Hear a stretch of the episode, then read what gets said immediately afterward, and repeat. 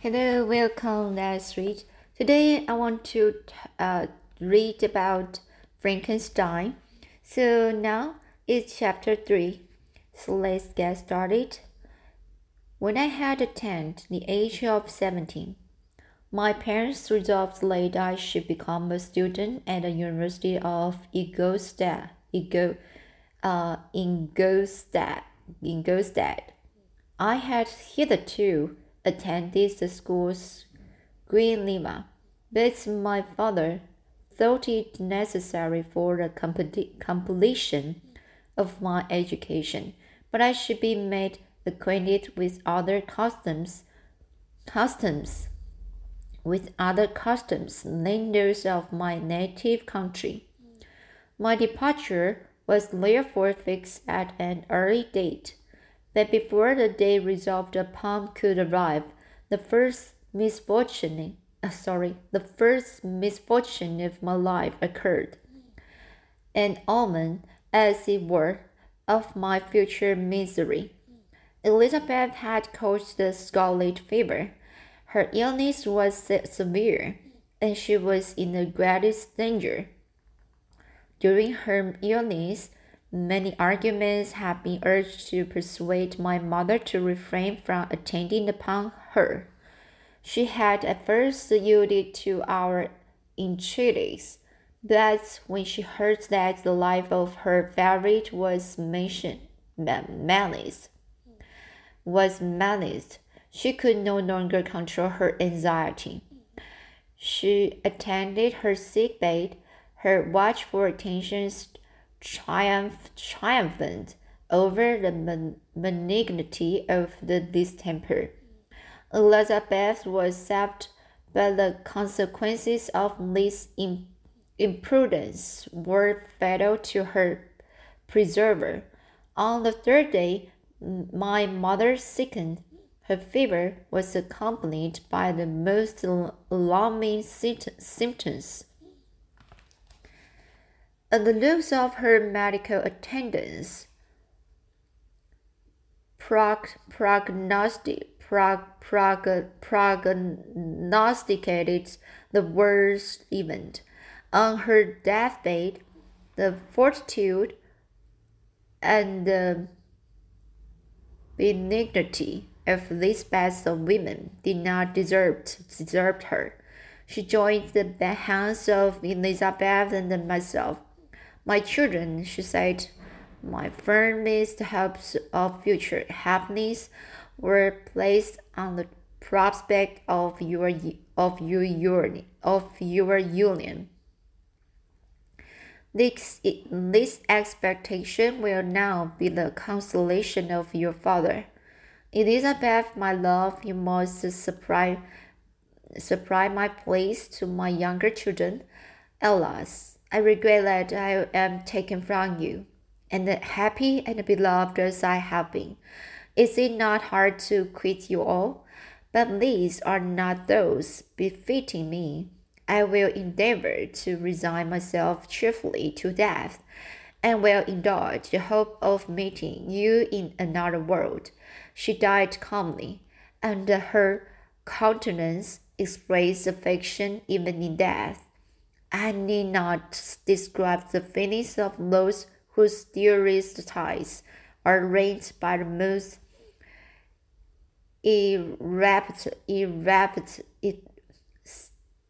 irreparable, evil. Irreparable evil.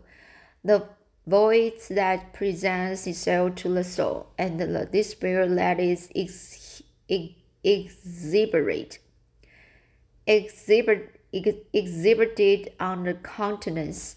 It is so long before the mind can persuade itself that she, whom we so every day, whom, sorry, it's like, uh, it is so long before the mind can persuade itself that she, whom we saw every day, and whose very existence appeared a part of our own, can have departed forever later brightness of the beloved eye can have been extinguished, and the sound of voice so familiar and dear to the ear can be hush hushed.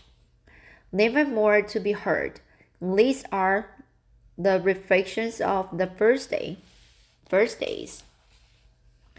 But when the lapse of time proves the, the reality of the evil, then the actual bitterness of grief commences. Yet from one has not let root hand rained away some dear connection. And why should I describe a sorrow which all have felt and must feel? The time at length arrives when grief is rather an indulgence than a necessity, and the smile laid place upon the lips, although it may be deemed deemed a the sacrilege is not banished. My mother was dead, but we had still duties which we ought to perform. We must continue our course with the rest, and learn to think ourselves fortunate, whilst one remains, when the spoiler has not ceased. My departure for Egostad, which had been deferred by these events, was now again determined upon.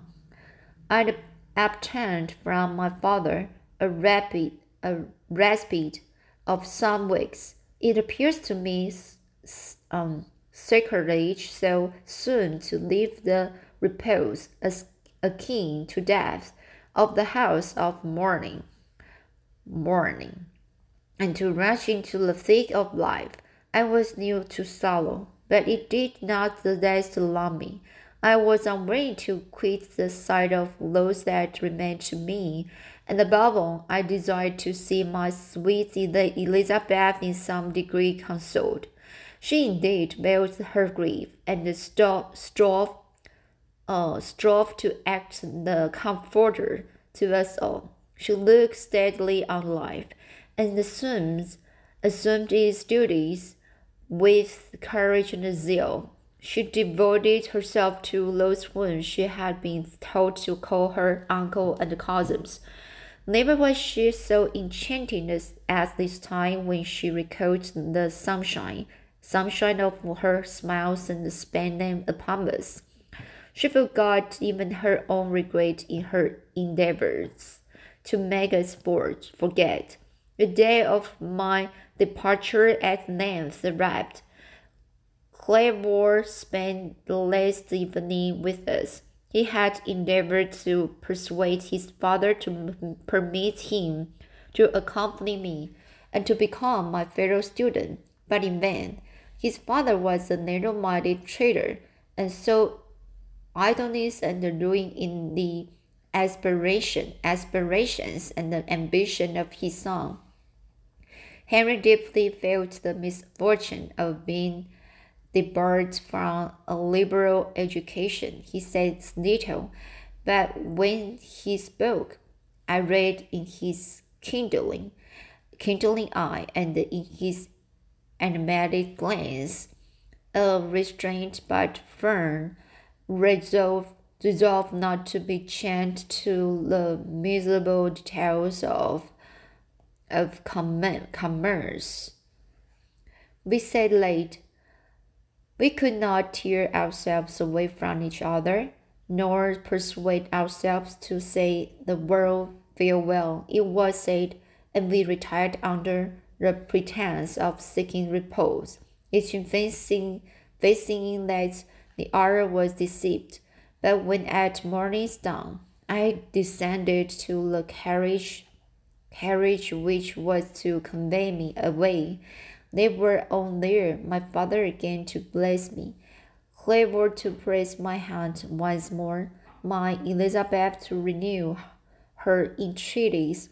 But I would, but I would write often, and to bestow the next fam, family, fam, family, uh, family attentions on her playmate and friend. I threw myself into the chase that was to convey me away, and indulged in the most melancholy reflections. I, who had ever been surrounded by amiable companions, continually engaged in endeavoring to bestow, bestow, bestow mutual pleasure. I was now alone in the university whither I was going. I must form my own friends and be my own protector. My life had hitherto been remarkably seclu- secluded and uh, domestic, and this had given me invincible re- uh, repugnance to new countenances. I loved my brothers, Elizabeth and Clever. Clever. These were all family faces, but I believed myself totally unfitted for the company of strangers. Such were my affections as I commenced my journey. But as I proceeded, my spirits and hopes rose. I already desired the equation, acquisition of knowledge.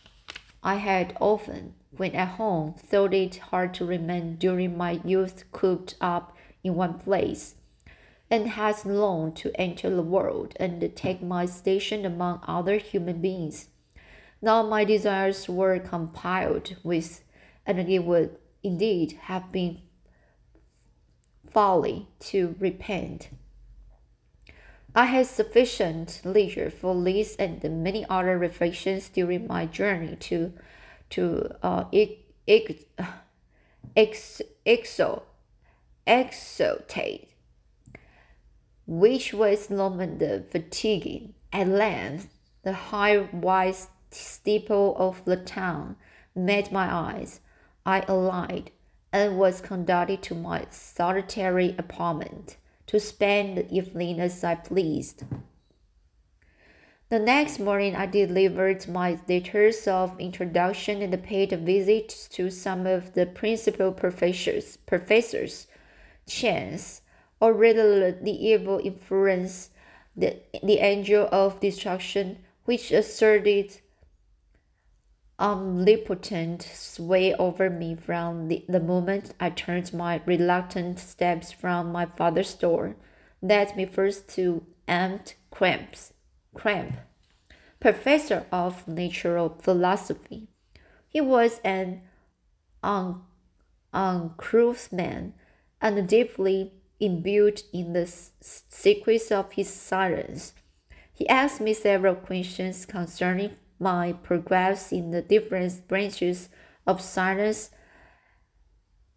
appertaining to natural philosophy.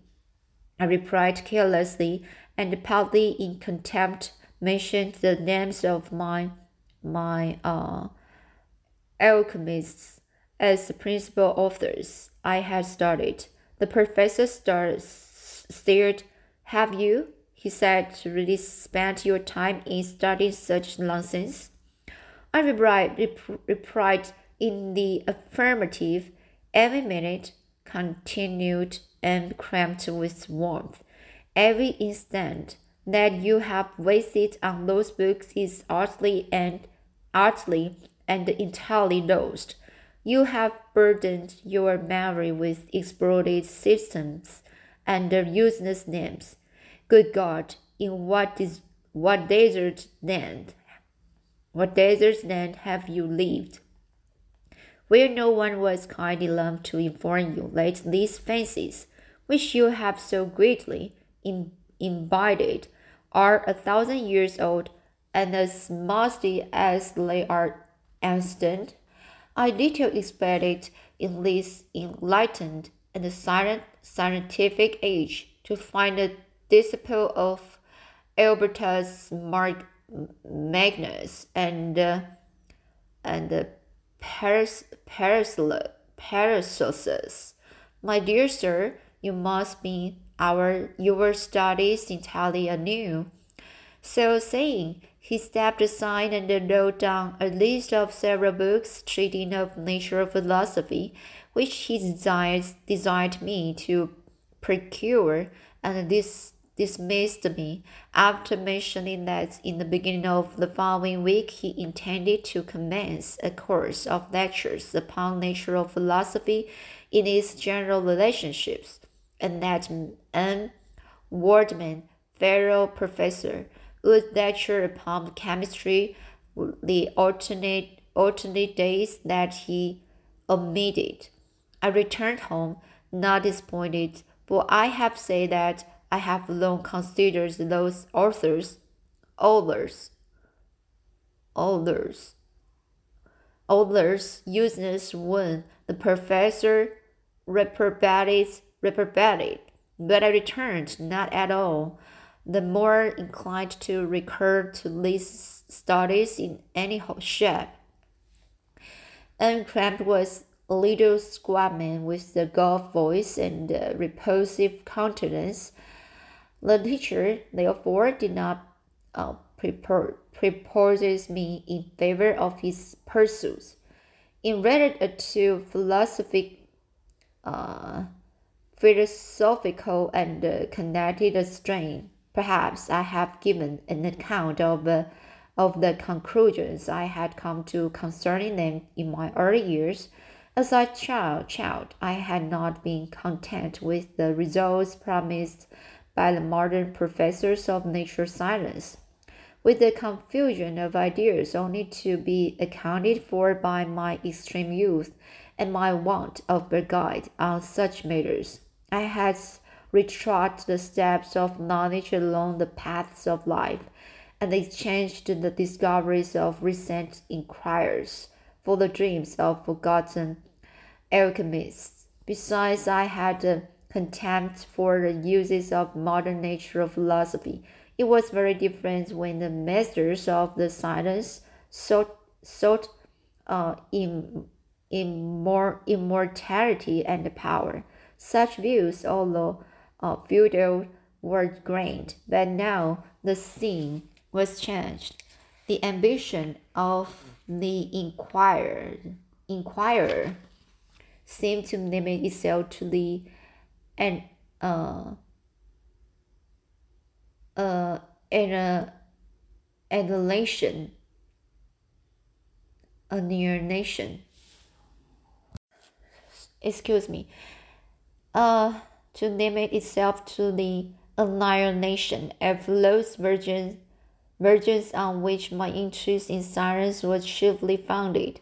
I was required to exchange, uh, uh, exchange crime, crime,